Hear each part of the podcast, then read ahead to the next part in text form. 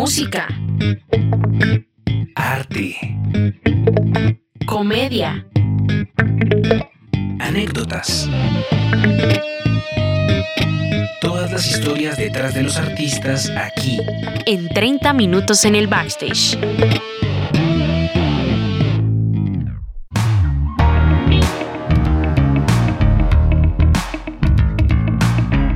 Un saludo para todos, bienvenidos a 30 minutos en el backstage. Continuamos nuestra conversación con Alejandro Viloria, este DJ, músico, ingeniero de mezcla, de máster, productor y un gran maestro.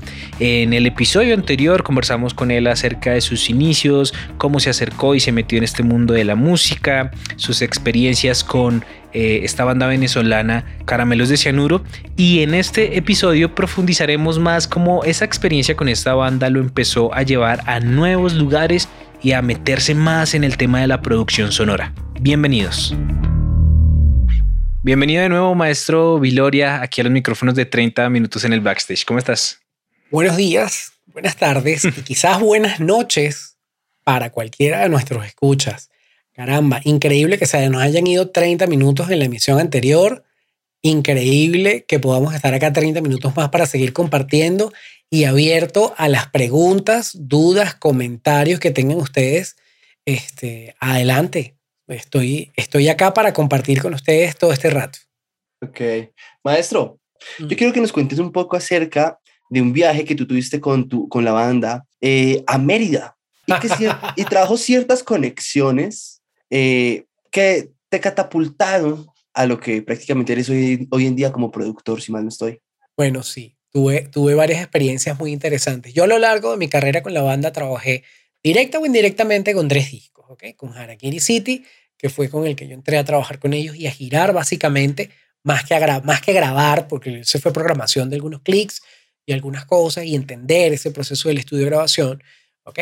En Mis Mujerzuela eh, grabé todas las maquetas y la mayoría de los arreglos que quedaron en ese disco son de los que yo este, originalmente hice para la banda. Al final creo que los grabó otro tecladista, pero todos esos arreglos y todas esas maquetas las hice yo. Pero específicamente ese viaje de Mérida fue bien interesante. Resulta ser que yo no estaba trabajando regularmente con la banda en ese momento y recibo una llamada y me, me dice, mira, Alejo, ¿cómo estás? Este, eh, estamos haciendo el disco nuevo eh, y nos vamos a reunir ahorita. ¿Te pasas? Me paso, claro, vale, paso por ahí, chévere. Y nos reunimos y tal. Bueno, chévere, que, cuéntame, ¿qué pasó? ¿Que, necesitas unos teclados? Dame los temas, ¿cómo, cómo te ayudo? ¿Qué, ¿Qué, vamos a hacer? Y llega y se me queda mirando y me dice, mira, estamos componiendo el disco nuevo, pero necesitamos concentrarnos en esto. Nos vamos mañana a Mérida a trabajar, a, a componer el disco nuevo. yo, ajá, y yo como, cuando vienen? ¿Cómo es la? ¿Te quieres venir? Y yo, bueno, ¿sabes? ¿Sabes? Como chévere. Perfecto. mira, dale el número de cédula, sácale un boleto a este. Y yo, bueno, está bien, chévere, buenísimo. Y mm, el propósito era irnos a una cabaña, ¿ok? Mérida para, para poner a nuestros oyentes en sintonía, ¿no? Mérida es una ciudad muy pequeña que queda al occidente de Venezuela, de clima muy frío, este, que está a cierta altura y que tiene páramos muy cercanos, etc. Y ellos lo que me dicen es, mira, alquilamos una cabaña en el páramo de la culata. ¿okay? Y nos vamos a ir para el páramo a componer el disco. Ya está. O sea, el páramo está lo suficientemente lejos de todo para que no podamos hacer otra cosa más que el disco. Así que nos vamos. ¿okay? Dinos tú si te vienes o no. Yo sí, sí, me vengo. Perfecto. Entonces eso fue agarrar, montar al vuelo los sintetizadores, los samplers ahí, los peroles, los pedales, todos mis montones de corotos. Y nada, coger el avión y amanecer en Mérida trabajando. ¿ok? Entonces fue una experiencia genial porque estuvimos en Mérida, no sé si tres semanas, sí, dos o tres semanas, ¿ok? Este, haciendo el disco, componiendo, haciendo los arreglos, escribiendo, em, sintetizando en mi caso, pues este, cuadrando cosas, ampliando, este, generando toda esa propuesta sonora para ese disco, que por cierto, pues tuvo unos resultados fantásticos. Están parte de los temas este, más icónicos del repertorio de la banda, siguen, siguen, perteneciendo pues, a, ese disco en particular. Y mm, fue una experiencia maravillosa, o sea, convives como hermanos allá arriba, para las buenas, para las malas, para las regulares, este, en medio del frío, este, eh, hablando de las peripecias, pues llevamos, me acuerdo que no me faltó ningún instrumento, no me, no me faltó ningún cable, pero la computadora llegó destrozada. o sea, llegó roda, llegó así. Este era el CPU y aquí estaba la board, ¿sabes? claro que el avión se volvió nada, ¿no? Y creo que tampoco llevamos comida. no. Uy. sí, o sea, llegamos, hicimos como unas compras al llegar y a los dos días nos quedamos viendo la cara así como, oye, este, esto se acabó y ahora qué hacemos. Entonces, bueno, eso fue bien divertido.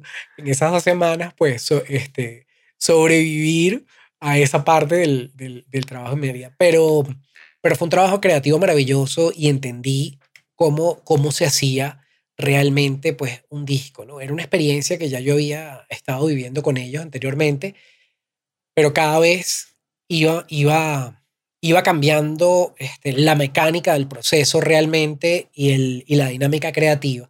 Y entonces, claro, nosotros regresamos de Mérida con, no sé, 10 o 12 temas este, grabados en minidisc, ¿ok? Que eso ya de por sí, ya otra vez vengo yo con mis palabras exóticas, pero por aquí creo que los tenía, de hecho. Pero bueno, llego yo con unos minidiscs con las grabaciones de los temas nuevos, ¿no? Y entonces ajustamos algunas cosas, transferimos unos, medio grabamos otros en un estudio en Caracas para hacérselos llegar al productor. Y era la primera vez que la banda iba a trabajar ya con un productor que tenía cierta trayectoria y que había como que trabajado un poco más el asunto sin desmeritar a las personas que, que anteriormente habían trabajado con nosotros, pero este tenía como que más experiencia, que fue Enrique González Müller. Este, Enrique es venezolano, pero había hecho su carrera pues en, en, en Berkeley, en Estados Unidos, trabajando con bandas este tipo había trabajado con Metallica en ese momento. ¿sí? Entonces, claro, cuando nosotros llegamos y empezamos las sesiones de trabajo con él, volví a hacer clic completamente en mi carrera, pero yo dije, ah, mira cómo este pana le está dando vuelta a la situación para que grabemos esto, mira la variación de este arreglo, mira cómo estamos estructurando, esto es lo que yo quiero hacer. Entonces, ese, ese fue otro click moment de mi vida donde yo dije, esto es lo que yo quiero hacer en mi vida. ¿Okay? Fue muy interesante. Para mí, es, la experiencia de ese disco para mí fue invaluable. Fue el último disco que hice con Caramelos, de hecho. Entonces, en esta movida de, de, de trabajar con este productor internacional, a mí se me abren una cantidad de ideas y una cantidad de posibilidades en cuanto a lo que significa realmente el trabajo de la producción musical. Entonces yo venía a estudiar ingeniería de sistemas, Y obviamente me estaba empezando a tomar el cuento de la música muy, muy en serio. Me había puesto a estudiar música para ese momento con un maestro austríaco que había en Caracas que se llama Jerry Well, bastante mayor, pero está vivo y, está, y tiene una carrera activa increíble. Y mm, yo digo, bueno, ¿cómo logro yo establecer mi carrera como productor también, porque me encanta todo este asunto, me encanta todo este rollo y definitivamente es este trabajo de estudio el que yo quiero hacer y yo entiendo esta tecnología de pe a pa. Entonces allí es en donde yo digo, bueno, de repente la ingeniería de sonido puede ser un camino para yo conectar con esta área de trabajo que a mí me gusta y para solidificar todo lo que es mi conocimiento y mis prácticas en el estudio de grabación. Yo me pongo a estudiar ingeniería de sonido específicamente, que tiene varias vertientes. ¿ok? Los ingenieros de sonido pueden desempeñarse haciendo el sonido en vivo para bandas, ¿ok? Pueden hacer sonido este, para medios audiovisuales, ¿ok? Para canales de televisión, cosas así por el estilo, o específicamente en el área de producción en estudio. Bueno, yo me fui un poquito por el área de postproducción este, para audiovisuales, ¿ok? Entonces fui conectando, ¿ok? Después de haber hecho este disco con Caramelo, entonces empiezo a tomarme muy en serio el área de la ingeniería del sonido. ¿ok? Estudio en ingeniería de sonido, la saqué en tiempo récord, me acuerdo la carrera, me becaron, me, me fue increíble. ¿Ok? Y empiezo a trabajar en, en HBO Latinoamérica. Entonces, este, que, ahí ya empieza tu mundo trabajando en audiovisuales, ¿no? Exactamente. Entonces, yo, mi primer trabajo con HBO, ¿ok? Con HBO no me refiero específicamente al canal, sino como grupo, fue en History Channel y en Ella Ni Mundo. ¿Ok?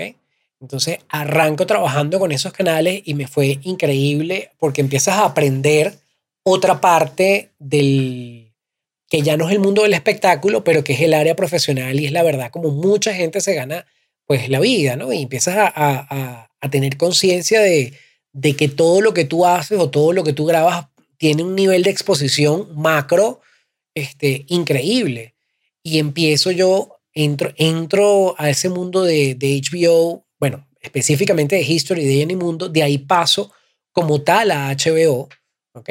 En, en, los edificios donde se editaba el audio para HBO funcionaba HBO, este, en todas sus variantes, incluso unas que ni siquiera se ven de este lado del mundo, HBO Caribe, por ejemplo, no lo hay, eso, eso no se ve por aquí, pero existe para las islas del Caribe específicamente. ¿Esto más o menos en qué año fue, maestro? Esto está ya sobre el año 2000 algo, 2001, del 2001 al 2003 aproximadamente, ¿sí? Entonces... ¿Ah? fue, un cambio, fue un cambio fuerte pasar, digamos, de estar girando, tocando en escenarios, eh, a estar ya como más en un estudio y ya produciendo, pero para una, no sé, serie, documental, película. Millones de cosas interesantes, pero sí y no por lo siguiente ese, ese saborcito de la tarima y del público y de la cosa en vivo, eso es como probar una torta, como probar un pastel que es muy rico, ¿sabes? Después de la primera cucharadita, no te lo vas a dejar de comer. ¿Me entiendes? Entonces, ya yo tenía un lado oscuro como DJ, ¿ok? Sí que está en desarrollo, ¿no? Por ahí en el año 98-2000 empieza a haber una movida durísima en Caracas de DJs, ¿ok? Este, específicamente tocando house music y con discos de vinilo, una movida muy seria, que dio origen a un ciclo de, de fiestas este, que se llamaban los Boogie Nights. Entonces yo como que me involucro, no como un DJ headliner de eso, pero estaba ahí en esa movida, ¿no? Y iba para todos los toques, era muy pana de todos los DJs, por ahí una vez se hizo un boogie night de esos en mi casa, me acuerdo, eso fue un desastre, pero, pero fue divertidísimo también. ¿okay? En todo, en todo. Exactamente. Y entonces, este, y como yo tenía esas habilidades de producción, este, ya desarrolladas de lo de la secuencia, los sintetizadores y el MIDI, y que eran las herramientas básicas para hacer música electrónica, yo arranco como a coquetear con esa parte de la producción de música electrónica. Entonces, por ahí luego les comparto un poquito de lo que yo hice en esa época, ¿ok? Específicamente eh, con un colectivo que se llamaba Betamax, ¿ok? Hicimos un tema que nos fue increíblemente bien con él. Este, esto está en un recopilatorio de música venezolana, pues de la época, y fue precargado en una generación de Walkmans, que eran Walkmans digitales que iban a competir con el iPod en aquel momento, ¿ok? Y nos dieron el primer track de esa selección de música que es algo bastante importante. Tú tienes un recopilatorio de varios artistas. El primero y el último son lugares súper privilegiados, porque el primero es para enganchar a la gente para que te escuche el resto del recopilatorio y el último para que quedes con ganas de volver a escuchar el disco. Entonces son, son dos momentos bien especiales. ¿Okay? Más un paréntesis aquí. El Walkman, para aquellos que no lo alcanzaron a conocer, era ese aparatico pequeño donde uno podría reproducir cassettes, maestro me corregirá, yo recuerdo que tenía, tuve uno de niño, y eh, era de formato manual, es decir, lo que el maestro dice, era el iPod del momento, uno podía conectar los audífonos, lo cual era una novedad, porque antes de eso, pues, eh, según me cuenta también mi papá, andaban con la grabadora gigante al hombro, literalmente, querías escuchar tu, tu, música en la calle, tenías que andar con una vaina donde le metías unas pilas que eran gruesísimas y no sé cuántas horas duraba, y pues lógico, de estar cargando una cosa gigante en tu hombro, sacando músculo todo el día, a poderlo tener en la mano, fue un hit revolucionario, si, si maestro me corregirá. No, no, no, no, no tengo nada que corregirte, pero también tengo algo interesantísimo que agregarte. El iPod, perdón, el Walkman. Que debe haber cumplido recientemente los 40 años, ¿ok? debe tener cerca de los 42 años.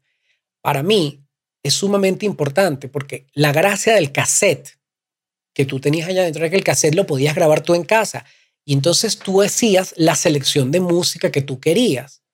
¿Por qué digo que esto es tan importante? Porque es el origen de la playlist. Y la playlist es lo que mueve la industria musical hoy en día. Y la playlist en verdad no nace con las plataformas digitales. Desde una perspectiva macro, para mí la playlist nace en el cassette que está en el Walkman, porque era tu gusto personal, tu secuencia de canciones que la sacabas de el disco que tenías o el disco prestado o a veces hasta de la radio. ¿ok? Entonces hacías tu selección musical y te la llevabas tu hora y media o tu hora de música en tu casetito privado para ti y compartías cassettes con otras personas, que eran cassettes escasamente, como te digo, 60 o hasta 90 minutos como máximo. ¿Ok? Pero ese es el origen de la playlist. Viene exactamente de allí. Claro, viéndolo desde esa perspectiva, claro que sí. Sí, porque no, no se, no, uno no se, no sé, se limitaba a escuchar literalmente un álbum como viene el artista, sino que uno escogía las canciones que quiere escuchar y punto. Exactamente. Exactamente. Y Alejo tiene más, ahí tiene cassettes ahora mostrándolo. lo que pasa es que a mí me encanta guardar todas estas cosas. Lo aprendí de mi papá de que hay cosas de que no ocupan tanto espacio, pero te van a dejar un bonito recuerdo es, por ejemplo, este casetito que ustedes ven aquí con su, con su cajita, ahorita todavía se conserva, está guardadito ahí. Esta cosa mi papá la compró creo que en el año 97, para, eh, con el año donde yo, con el que yo nací. Eh, creo que tiene el autógrafo de Marcos Witt en alguna parte. Ah, no, un libro sí lo tiene, que venía con este cassette. tú. y me contaba él que, si mal no estoy, este cassette fue grabado en en vivo. O sea, como que él estuvo en la grabación y también quedó el cassette para el recuerdo. Claro, porque además tenía una magia maravillosa. Tú agarrabas, tocabas, grababas en un cassette y te llevabas la grabación. Y era una cosa prácticamente, eh, eh, era, era como mágica, ¿ok? Esto, por ejemplo, que les comparto ahorita en pantalla, esto es un formato, exactamente, este es el minidisc. ¿okay? De hecho, este minidisc contiene este, canciones de ese viaje a Mérida del que estábamos hablando hace, hace pocos minutos, ¿ok? Y mm, fue un formato que pretendía suplantar al cassette de alguna manera. Hasta donde tengo conocimiento, yo todavía tengo mi máquina de minidisc y porque tengo mucho material de archivo, pero mm, fue un formato extrema, súper exitoso en Japón específicamente. Ok. Okay. Yo no sé si los japoneses todavía lo usan, creería que ya no tanto, pero sé que los japoneses llegaban a tener máquinas eh, expendedoras de música donde tú metías tu minidisc, pagabas por las canciones que querías y te llevabas tu minidisc con la, con la grabación de las canciones que tú habías comprado. la, la, venta de tracks pasó por este formato en otras latitudes, cosa que me parece increíble, pero bueno, esa es parte de la historia del, del asunto. Yo quisiera preguntar, pues, pues ya yo estoy acá aprendiendo con ustedes literalmente, porque pues yo también conocí el cassette, también tuve disque, de hecho yo también lo iba a sacar por ahí, pero no lo encontré así rápido. pero viendo todo como lo hablabas, como has estado en, en, diferentes formatos, has tenido la oportunidad de estar como en esa evolución eh, tecnológica, técnica, bueno, y demás. Para ti de pronto, eh, en ese transcurso, ¿ha sido algo de pronto como que digas, te ha impactado, te ha tomado más tiempo aprender, o de pronto en este instante dirías como, ah, era mejor cuando usábamos tal cosa, eh, no sé, algo así. El dicho de todo tiempo pasado fue mejor, algo así.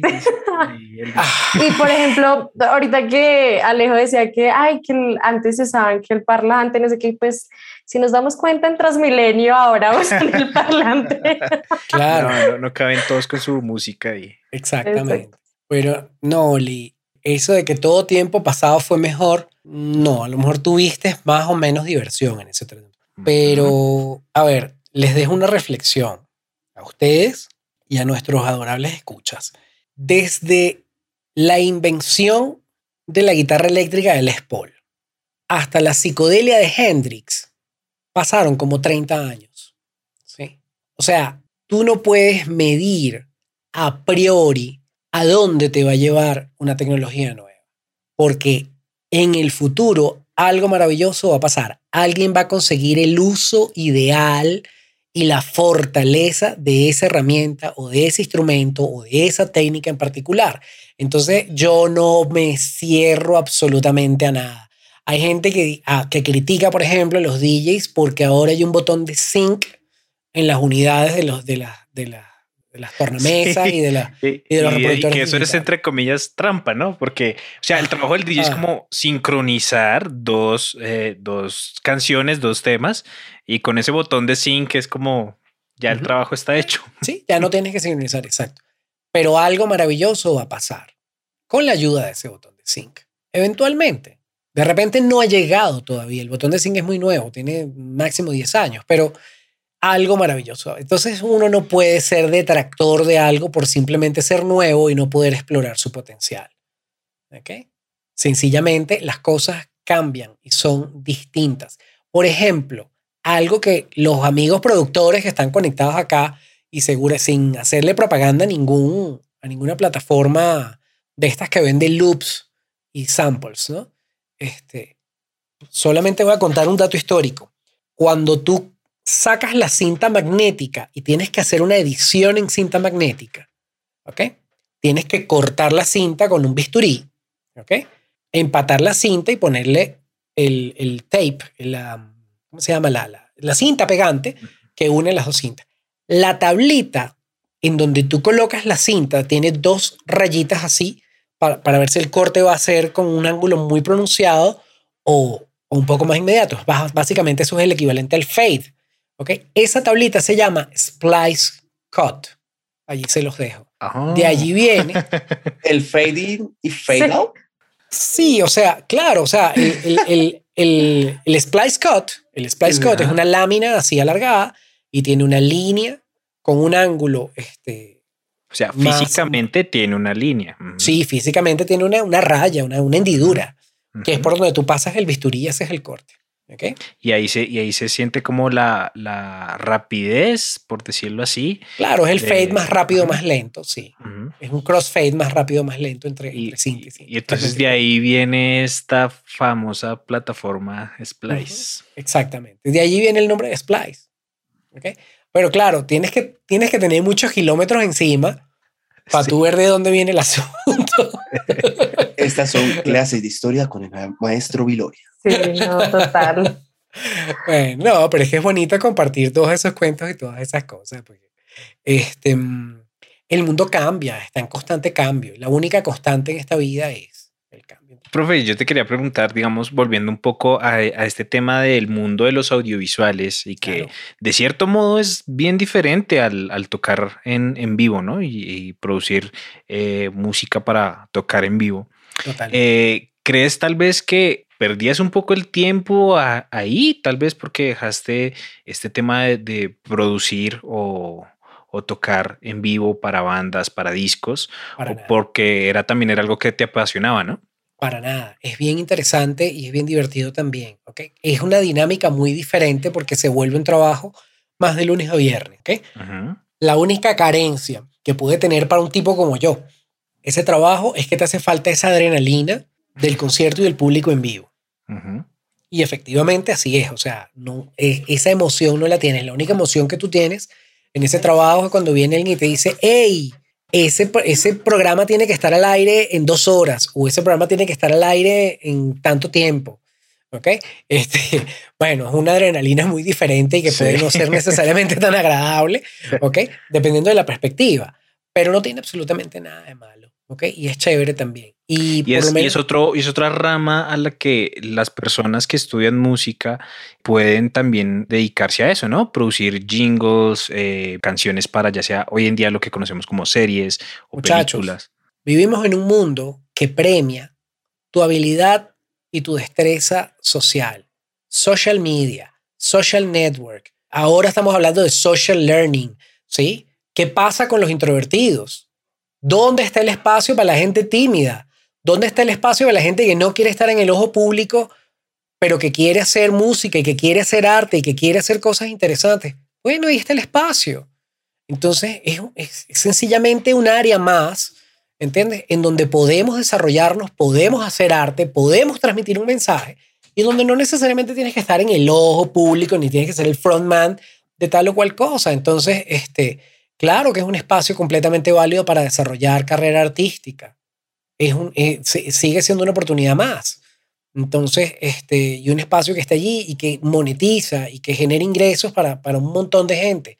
Toda una industria que depende de eso. Entonces, creo que mm, si hay bichitos raros como yo, que les gusta la adrenalina del público, pues bueno, chévere, te subes una tarima y tocas. Cuando quieres y en lo que tengas la oportunidad de tocar, vas y lo haces. Pero hay otros trabajos donde tú puedes ir desarrollando habilidades y hacer arte de una manera tan válida como la tarima. Bueno, maestro, aquí viene también un tema muy importante que pues creo que a todos los artistas les pasa o bueno, a cualquier persona le pasa dentro de su profesión y es esos sacrificios que uno debe hacer pues para conseguir lo que quiere, para seguir eh, en la música, en la tecnología, eh, bueno, en fin, entonces, ¿cuáles han sido de pronto esos sacrificios que, que, te han marcado y tomar pues como esas decisiones también acerca de dejar la familia, los amigos, por ejemplo, cuando te fuiste de gira y te dijeron como, ¿nos vamos ya o qué? ¿Cómo ha sido eso? Eso es una pregunta, uy, eh, interesante, ¿viste? Sí, no se le puede negar a nadie, esto es una carrera donde tienes que hacer concesiones, donde tú tienes que ceder y donde te tienes que dedicar. Como cualquier profesión, te exige dedicación, pero digamos que la dedicación en nuestra área, en nuestro, en nuestro trabajo, puede ser bien, este, puede ser un poco más comprometida y un poco más, eh, no quiero decir exigente, pero pero sin duda puede ser más férrea que en otras profesiones. O sea, los trabajos de oficina tienen otros tiempos y tienen otros ritmos, ¿ok? Acá no existe eso, o sea, no existen esos, esos espacios tan holgados para tomar decisiones y para hacer las cosas, ¿ok? Esto es una carrera para gente que está dispuesta a estar en el lugar eh, indicado, en el momento correcto y aprovechar las oportunidades, porque si no, no vuelven. Entonces, en, en, ese momento, por ejemplo, en esa, muy, muy buena pregunta, Lidia, ¿verdad? Que me pones en un, en casi, casi en un aprieto para responder. Pero en ese momento yo tenía que tomar la decisión de montarme en ese avión e ir a hacer ese disco, porque si no, no, no, iba, no iba a suceder ni iba a desencadenar una cantidad de, de, cosas posteriores. Entonces, digamos que la, la reflexión más importante que yo les daría a cualquiera que esté empezando esta carrera o que, o que la, no, no, que la esté empezando, sino que la haya empezado y sienta dudas, es que sin dudar y sin arrepentimiento. O sea, uno toma las decisiones, va y lo hace, no regrets, sin arrepentimiento. O sea, este, siempre algo bueno vas a conseguir después. La experiencia es lo único en esta vida de la cual tú te cargas y te cargas y te cargas y no te engorda. ¿Ok? ¿Sabes? Eso no, no te va a causar ningún sobrepeso en verdad. La experiencia siempre está allí para consultarla y para generar nuevos resultados al fin y al cabo. Entonces, no pierdas tu tiempo dudando. Esa es la, esa es la reflexión que te doy. Sí, tienes que hacer concesiones, sin duda. Cuando tienes que estar, tienes que estar. O sea, los espectáculos y el mundo del, del, espectáculo en vivo y el arte y eso no se detiene, para nada, nunca. Sí, y bueno, yo también creo que depende también mucho con la compañía que uno esté, ¿no? Porque eh, recuerdo mucho que nos hablabas acerca de tu novia. No sé exactamente en qué momento la conociste, pero hoy en día es tu esposa. Entonces también es, es algo importante para poder acompañar y apoyar eso que tú también deseas eh, lograr, ¿no? Bueno, emocionalmente em, nunca hubo ninguna historia misteriosa de por medio. Es decir, cuando yo la conocí era músico, andaba, rodaba, brincaba, saltaba y tocaba ya. Y aún hoy lo hago de una forma o de otra, en un contexto o en otro. Si no es que estoy grabando o de repente hasta tocando este, con alguna banda o algún proyecto en el que esté involucrado, pero te mantienes, este, me, mantengo en eso y, y, siempre he dicho la verdad de lo que estoy haciendo. Entonces, este, pues ella me conoció así y sigo siendo así. ¿okay? Eso sí, en esta carrera, dependiendo de cómo uno lleve el ritmo de trabajo, puede quitarte un espacio de familia muy duro. Eso es una cosa que yo no negocio. O sea, hay momentos que son para mi familia, este, hay momentos que son para la intimidad y para el hogar, y hay momentos que son, claro, para la tarima, y para el concierto, y para el público, y para esa energía maravillosa que es el espectáculo. ¿Ok? O el momento maravilloso del estudio, porque este, a veces no necesariamente tienes que estar con 20.000 personas enfrente para sentir esa adrenalina. Yo cuando grabo una nota en el estudio, o sea, un acorde de guitarra, una nota del teclado, eso para mí es un momento mágico. Nomás al presionar el, el, botón de grabar, ahí ya es como, uy. Parpadea esa luz roja y es como que si te montaste en el DeLorean y estás viajando en el tiempo. Por supuesto. Es que es así, porque eso que está sucediendo en ese momento queda registrado y más adelante la gente lo va a replicar literalmente viaja en el tiempo. Entonces es un momento mágico. Grabar es una cosa fantástica. Y mm, a lo mejor no todo el mundo lo ve así, pero yo lo sigo viendo así cada vez que le doy regalo. Ok.